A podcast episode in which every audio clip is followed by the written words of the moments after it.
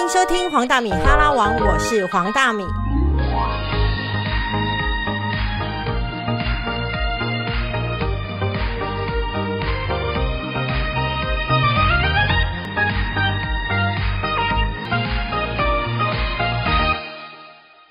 欢迎收听黄大米哈拉王，我是黄大米。其实呢，每一个人呢，在职场上呢，都想要卡到好位置。能够卡到好位置的人呢，其实一定有一些 paper 可以分享。今天呢，我非常开心，请到我的好朋友，非常年轻的财经主播叶芷娟来跟我们聊聊，到底她在职场上是怎么样争取到位置，怎么样转身。芷娟好，Hello，大家好，我是芷娟。哎，你称我是你的好朋友，我好。开心哦，怎么说？就好荣幸，就觉得我今天是我来贴你的光。没有啊，我觉得就是可以跟你一起聊聊天，我觉得我才开心呢。而且我们今天聊天的地方呢是在芷娟的家，然后我从头到尾来到她家之后就一直在赞叹，你就觉得怎么一个家可以设计的这么好？他，你大概已经说了二三十次，就是你好喜欢。对我决定就是现在直接卖给你，加价两三百万，然后我就搬走。我觉得很好啊，那你待会就走出去。哇，我们今天就喝成交。好啦，其实就是第一个，我想要问一下哈，帮很多年轻的朋友问一下嘛哈，就是呢，很多人呢都会觉得在职场上面，如果你卡到位置之后啊，就一直站在那个位置上面一直奋斗。可是我觉得你好像不太是这样，因为呢，你在当上主播之后呢，哎，感觉上是越来越稳，然后越来越红喽。觉得不得了了，将来一定可以当上呢，呃，主播台上面的一姐。可是呢，你这个时候突然就决定离职了。对，而且我是在去年三月，就是那个疫情最严重的时候提的离职。然后就是那时候是所有的活动全部都停止，因为疫情全部都不能办。然后你看，身为一个主持人，然后在一个活动都不能办的时候离职，我也觉得我蛮大胆的。你为什么那时候会想要离职？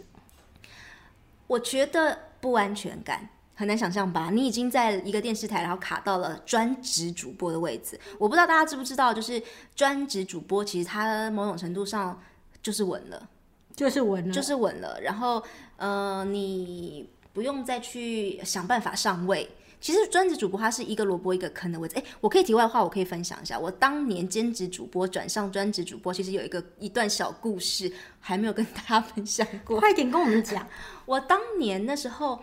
其实说真的，兼职主播要卡专职主播位置太难了。然后一个萝卜一个坑，看前头这些专职主播也没有人要离职的感觉，每一个人都不想走。对，然后我那时候也觉得我卡不上去。然后呃，反正种种生活上、感情上，什么反正工作上，就是种种诸多不顺。然后那时候我就铁了一个心，我想要去加拿大念书。我跟你讲，我已经提出申请了，中介费都付了，我付钱了，代办费都付完了，我已经要出国了。然后准备好要出国，只差没有开口跟长官提离职，就就在那个时候，我准备类似那个感觉，就像是我我原本心中准备礼拜三要跟长官提离职，结果李老长官在礼拜一找我去说，我要帮你放上去一个位置，就是要给你专职的主播了。对，你说这是不是一切很戏剧？对，而且其实我知道，哎，那时候故事对不对？你有印象？我问过你，我记得。对我那时候很惊讶，因为你那时候在兼任主播当中呢，大家是都会觉得蛮看好的，然后会觉得，哎，其实你觉得你忍耐很久了，对不对？对。但是在我们这种长官的心中，会觉得其实你爬得很快。其实也不只是工作，就是生活上那个时候有很多其他的事情，感情上事情也不顺啊，然后生活上事情也不顺啊，反正就是就太多的不顺。就会觉得我想要换一个国度看看，对，那可是呢，长官突然给你一个你梦想中想要的位置，这时候你要怎么办？所以我就赔了那个代办费，留下来了。你代办费花了多少钱？我忘记了，但我就是赔了那个代办费，一毛都不退。那请问你留下来，那你觉得你这样子，你会觉得是值得的吗？值得啦，因为说真的，你要当一个专职主播，他真的不只是实力的问题，他也是时候真的是一个机缘的问题。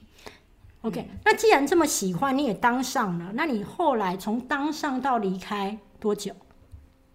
四五年，五六年，对，四五年五六年，你就觉得一切不对。我觉得是我我我，其实我觉得很奇怪。照我远远我原本我也以为说，我当上了专职主播之后，我应该会心里觉得很稳定才对，我应该会觉得一切很踏实才对。结果后来到后期的时候，我会发现越来越没有安全感。那个原因是公司会帮我们去接很多外面的活动，然后我会不知道说今天呃厂商来找我主持的活动，它到底是因为主播叶芷娟，还是因为叶芷娟来的？然后我就会觉得，如果今天他其实。只是主播叶娟来的，那其实主播叉叉叉、主播叉叉叉都可以来，他只要的只是主播这个名字。对啊，然后我就想说，那如果今天是公司要推你这个人，但是如果他明天想要推一个新的人上来，或是呃之类的，我我然后我会觉得，呃，不管所有的时段或是工作要采访谁，呃，在说真的，一个电视台里面十几个主播，他也不可能厚爱一个谁。如果你那时候很红，他会厚爱你。可是我可能还不够红，没有，应该是说对电视台而言，如果你这时候人气最高，嗯，他会把所有的资源都给你，嗯。可是呢，等你有一天人气不在的时候，那有新的后辈崛起了，那电视台就会把所有的资源都给他。对，那原本拿到资源的人就会不舒服。对，然后刚开始拿到资源的人会很开心。嗯哼。可是呢，也就会开始思考说，哎，那我再来的下一步。对，所以，我我觉得我越到后期，我那个不安全感越重，我是真的那个不安全感很重，然后我就会一直在想说，呃，我要怎样做让长官喜欢我？我是要多多跟他，呃，出国玩都要买礼物给他吗？还是基本的，不是吗？基本的不是吗？就是类似，然后。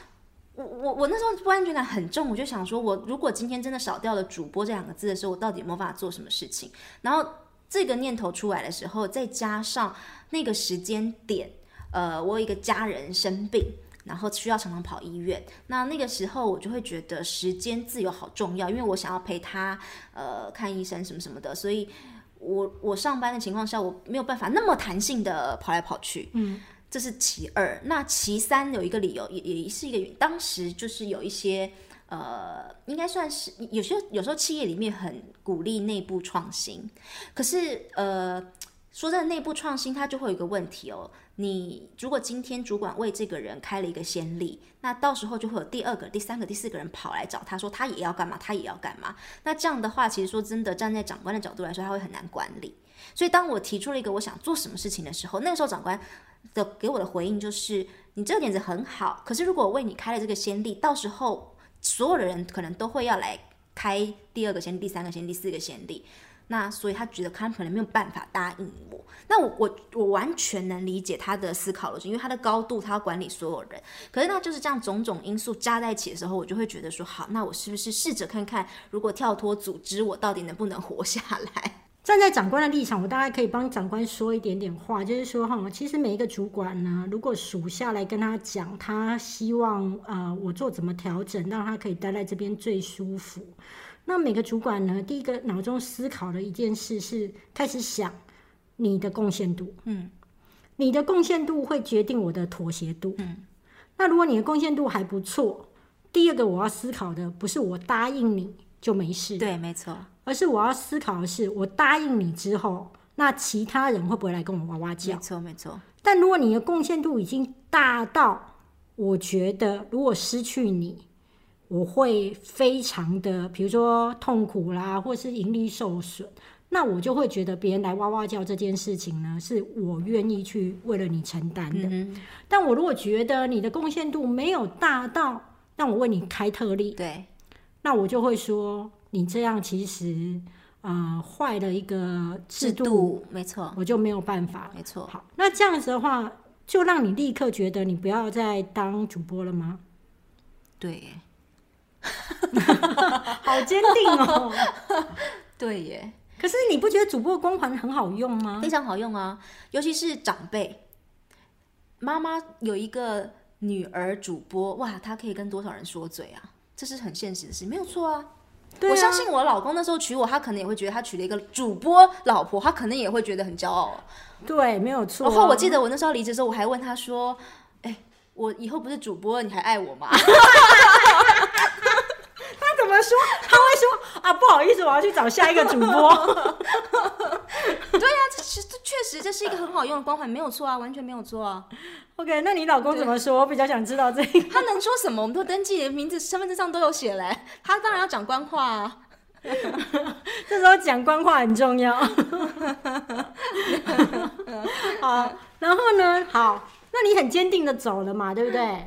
那你提离职的时候，你会觉得很多人在提离职的时候是有压力的，比如说就会觉得公司会不会觉得我是忘恩负义啦，然后呢，或者是公司会不会觉得我翅膀硬啦，要去跳槽去别家啦，或者是长我我觉得我长官不让你走。我觉得我的状况还好一点的原因，是因为我不是跳槽去别家，我不是去别家电视台。我觉得他们能理解我想要去用个人品牌来工作的这个这个想法。嗯嗯可是做个人品牌，其实最难的会是在一开始。对，那请问 你那时候会觉得害怕吗？当然会啊。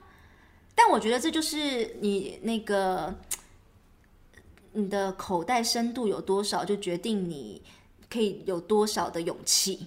你当时候为了这个，应该是说我我第一次换工作的时候，我的第一份工作到第二份工作的中间，因为那时候年轻啊，所以没有存什么钱啊。我那时候第一份工作一离职之后，我就要开始努力拼了命，赶快想第二份工，要不然我下个月可能就没有收入了。那是这样。可是第二次接下来换职务的时候，如果你的口袋有一点的时候，你会稍微有一点点勇气。我记得我那时候大概就是给我自己一年的时间，我说如果这一年我拼不出来，那我真的回去找工作了。所以你给你自己一年的时间去拼你的个人品对牌。对，现在已经超过将近一年了，将近一年了，应该有度过了。明年第二年可以持续。可是我好像知道你当时候为了自己找机会，你还写信去，应该是这样来问啦。嗯，你当时一离开的时候，你做了哪些事，让自己可能将来会比较有多的机会上门？因为你我也毕竟也当了九年多的记者主播，所以一定的人脉是有的。那我做的第一件事情就是我要让全部的人知道，说我现在离开了组织，我现在以个人品牌在做事，所以我准备好了一份精美的 PDF 档，我的一些履履历状况，主持过什么东西，然后我就在离职的第一天广发。呃，email 把我之前累积起来那些名片一个一个发出去，告诉他们说我现在自己做了，然后我会做什么，我的履历是什么，我的经历是什么，以后未来有什么样的合作机会，大家可以考虑看看我，然后把我的手机 i 那个 line ID 全部留在上面，然后呃广发出去之后，我就会发现有很多人就会。回应我，可能以前做人也还算成功，就会有人回应我说：“哎，你现在自己出来做了，好哦，那我们公司以后有什么活动，我们会找你哦。”那后续也的确就是，当他们公司如果要办什么记者会，要办什么说明会，他真的会优先跑来找我，是真的有。所以你的机会是自己去呃争取，然后以及就是先告诉别人你需要什么。呃，我那个时候呃有动念想要离职的时候，其实我约了几个。呃，财经界的名人，常上节目通告的专家，然后我我主动出击约他们吃饭，其实他们会很意外，觉得说，哎，其实我们平常在公司就是一个呃采访者跟受访者这样的一个角色，然后工作完就结束了，但是没想到我会突然哎约他们吃饭，然后我那时候只是在吃饭的时候，我只是表达给他们说我的茫然，就说我觉得我好像主播很好听，可是我有点茫然，那你们觉得我该怎么办呢？诶，我突然发现他们都会愿意帮你想办法，说诶，你其实可以做什么，可以做什么，可以做什么，然后他们也会去帮你牵线。所以我后来的工作机会有有有一个就是就是其实就是我现在的。股市小叶问的节目跟雅虎 TV 还有全网合作的这个节目，其实是吃饭然后牵线而来的，就是在一次的吃饭当中。其实不只是吃饭，我知道你还自己写信去争取过很多机会。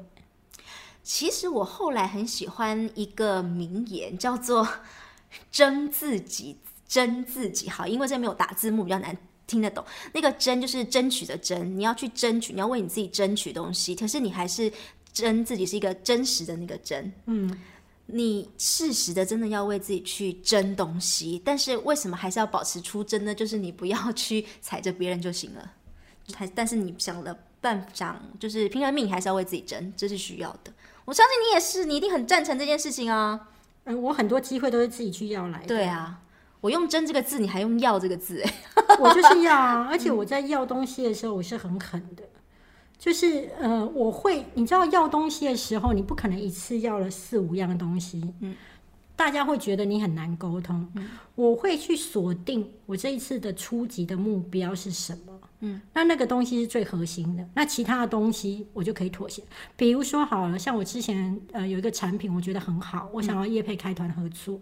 那他可能会怀疑说，因为他没有开过团，嗯，所以他会怀疑我是不是在骗他钱，嗯，以及他不相信一篇业配可以替他带来一个经济的效益，嗯。那我最重要的核心是找到好的产品推荐给我的粉丝嘛，嗯。所以这个时候我就非常能舍得，我就跟厂商说，我零元开团，嗯，你没有任何损失，你只要让我卖你的产品打很低的折扣，嗯。那所以我的核心就是在于谈成这一次的合作案。那我如果再坚持钱的话，这个合作案就会破灭。嗯，对，所以我觉得在要东西的时候，你要有个很近，然后你要知道一件事情，你最核心要什么。你拿到那个最核心的，就是其他的先放掉，但是其他的东西会不会慢慢的回来？绝对会，因为他之后跟你合作愉快之后。他会觉得你不是贪得无厌，他会慢慢的把该给你的东西给你。这个也是我去要的一个跟大家的分享。出来之后啊，你觉得做自媒体嘛，自人，你在做自媒体跟个人品牌的时候，你自己觉得，嗯，哪些地方会让你觉得很辛苦，或者哪些地方是可以让你觉得有成就感，然后去支撑这个辛苦的？我觉得，因为你要做个人品牌，一开始你一定会有个初衷。假设以我来说，因为财经主播出身，然后我有证券分析师执照，所以我一开始我一定是着重我就是财经。可是你做久了之后，你会担心说，我这样是不是把我自己的路做窄了？然后你就开始撞墙，说我这样不行，我是不是要多去拓展什么什么路？可是当你想要把自己的广度打开，你会开始想说，可是这样人家会不会觉得我就不够专家专一了？我到底是要塑造我自己是那种？某一个财经专业的一个角色，还是就把这个广度打开呢？就会开始一直在那边一下踩过来一点，一下偏过去一点，然后一下过来一点，然后你就会一直在那边撞来撞去，撞来撞去，然后你抓不到一个方向。那现在有比较抓到方向吗？我还是财经专业好了。嗯，我我要说的是说啊，其实我觉得我自己分享我的的做自媒体的感觉啦。一开始你可能会有觉得你一定要做哪个领域，对，可是到最后。你会慢慢的广度会拉开，因为会慢慢的有其他的。当你做出一个呃品牌，或是你在某一个领域成功之后，一定会有其他的领域的人想要来跟你沾光。对，然后到时候你就会默默的不小心跨到别的领域去了。对，所以我认为这不太需要担心。但因为现在很多年轻人都想要做自己的个人品牌嘛，那你因为做个人品牌的时候，很多人都会觉得时间很自由。嗯。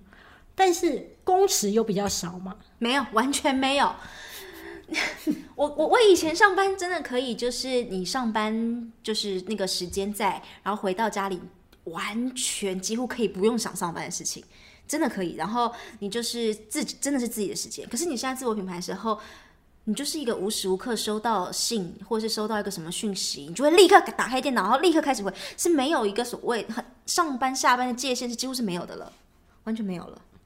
第二个东西就是我自己在做个人品牌的时候，我发现对我自己有很大的改变。就是其实呢，我发现我要一天到晚要跟人家谈钱，对，没错，而且还有收钱，好心累啊，心好累。所谓的收钱，其实也不是说，呃，我后来才知道，原来以前公司里面帮我呃处理经纪业务的经纪人、公关，我好敬佩你们。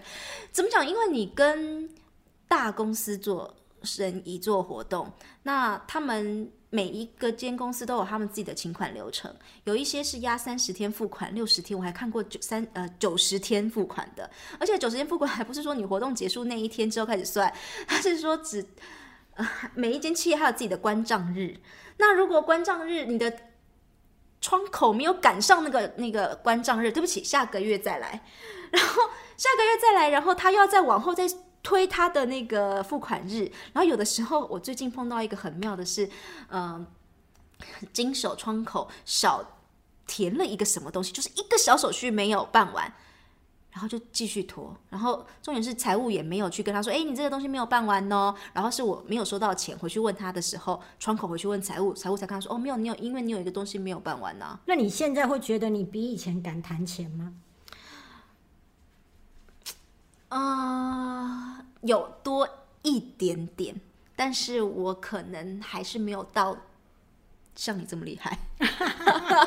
我我要说的是说，你做自媒体的时候，其实你真的是每天都要跟厂商谈钱，跟比如说演讲的邀约谈钱，出席的邀约谈钱。对，真的很别扭，说真的，呃，我不会，我不会，因为我觉得你都没有经历过那个别扭的过程。有过，嗯，但是我发现你越别扭，这件事情会变得越尴尬。对，因为是你在决定这个整个世界的运转跟这个世界的一个态度，嗯，你越能够坦荡荡，他就会觉得在跟你谈这件事情是一个很正常，嗯。可是你如果表现出好像很尴尬去跟他谈，嗯，他也会觉得好像我们在谈一件很隐私的事，懂。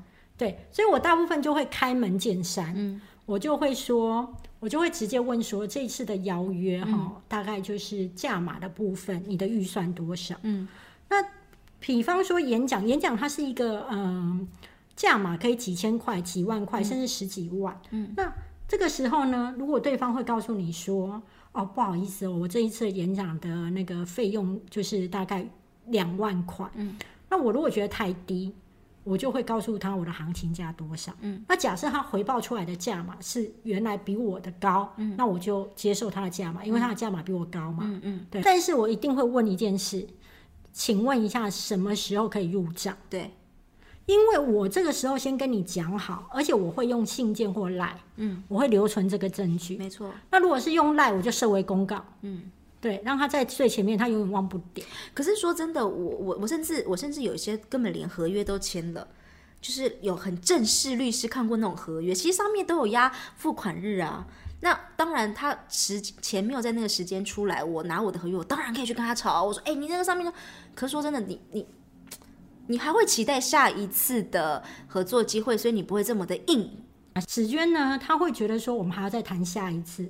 那到第二次谈的时候，我就会跟他说：“哎，上一次啊，就是在请款的流程，我知道你不是故意的，但有一点点耽误，那会造成我后面呢、还要再给其他人钱上面会比较有压力。所以这一次你可不可以帮帮忙？就是呢，帮我在这一部分呢，就是稍微注意一下。嗯，然后再来就是我会送礼，送礼，我会送礼。嗯我只要是我觉得你是一个关键的行政人员，嗯，或是你是一个重要的行销窗口，我一定会送你，嗯哼，因为他每天都要服务这么多人，对，所以我要让他对我的感觉比较好，懂。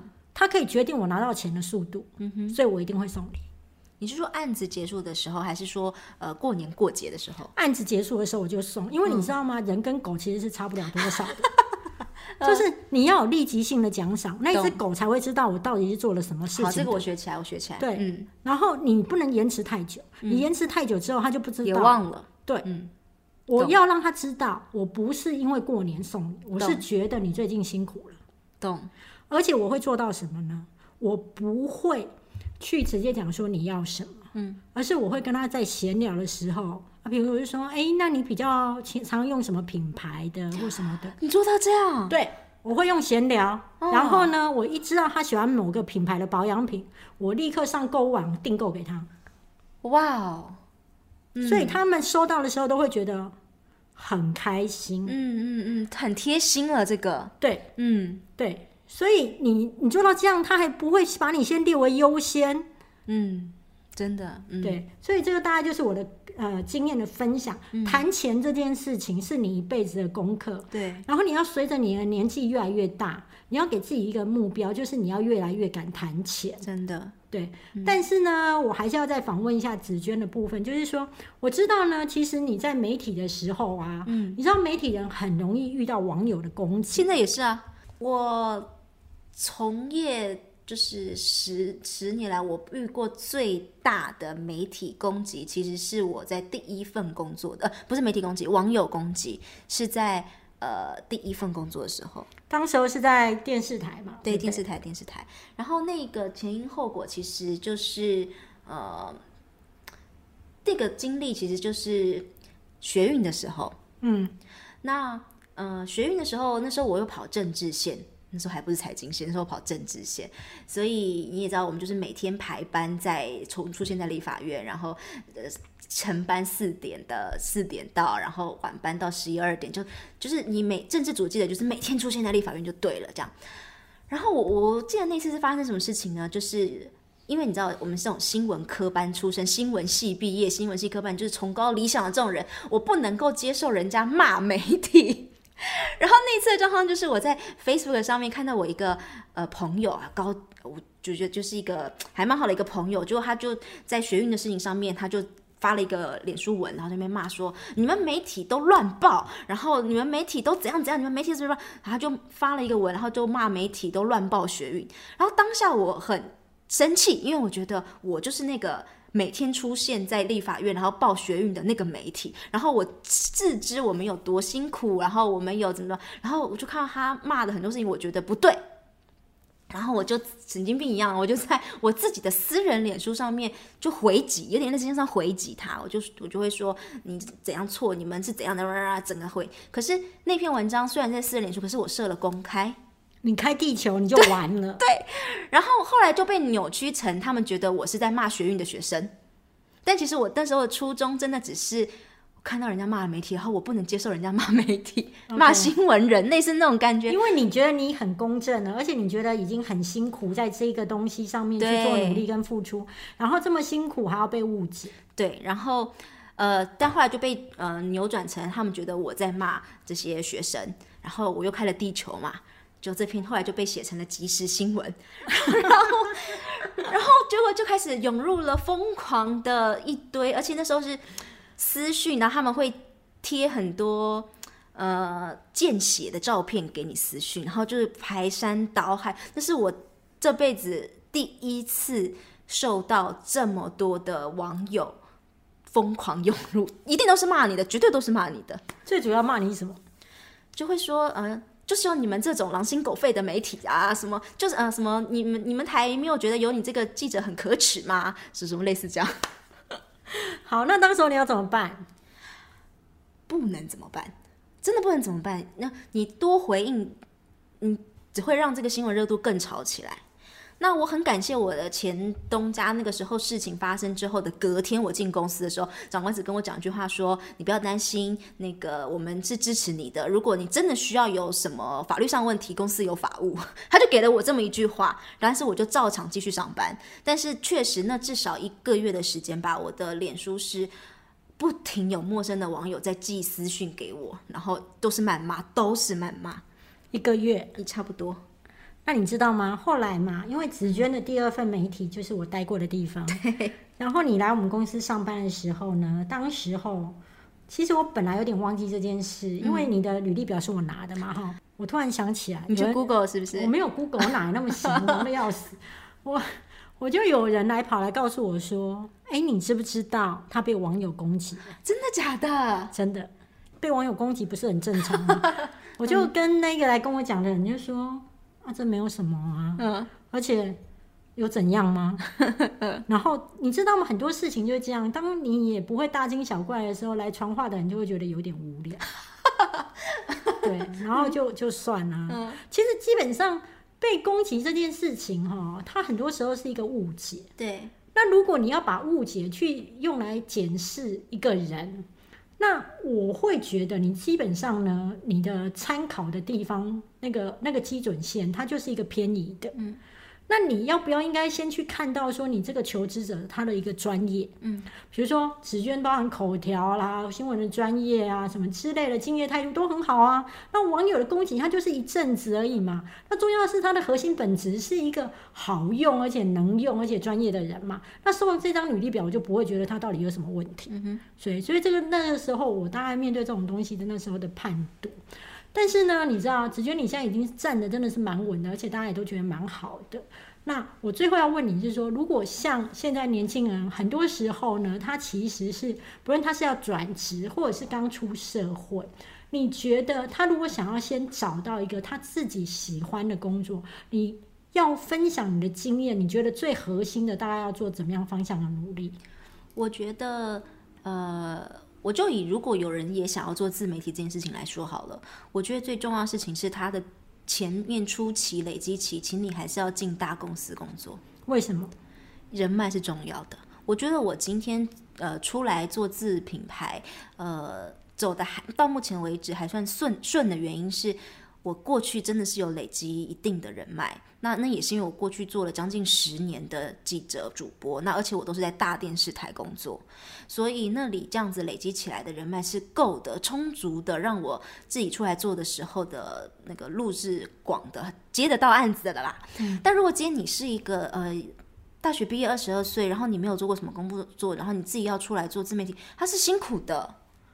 绝对的，嗯，所以呢，呃，从紫娟的当中呢，刚刚的分享，其实我也非常认同。嗯，其实每一份工作，它都会给你一些能量跟养分。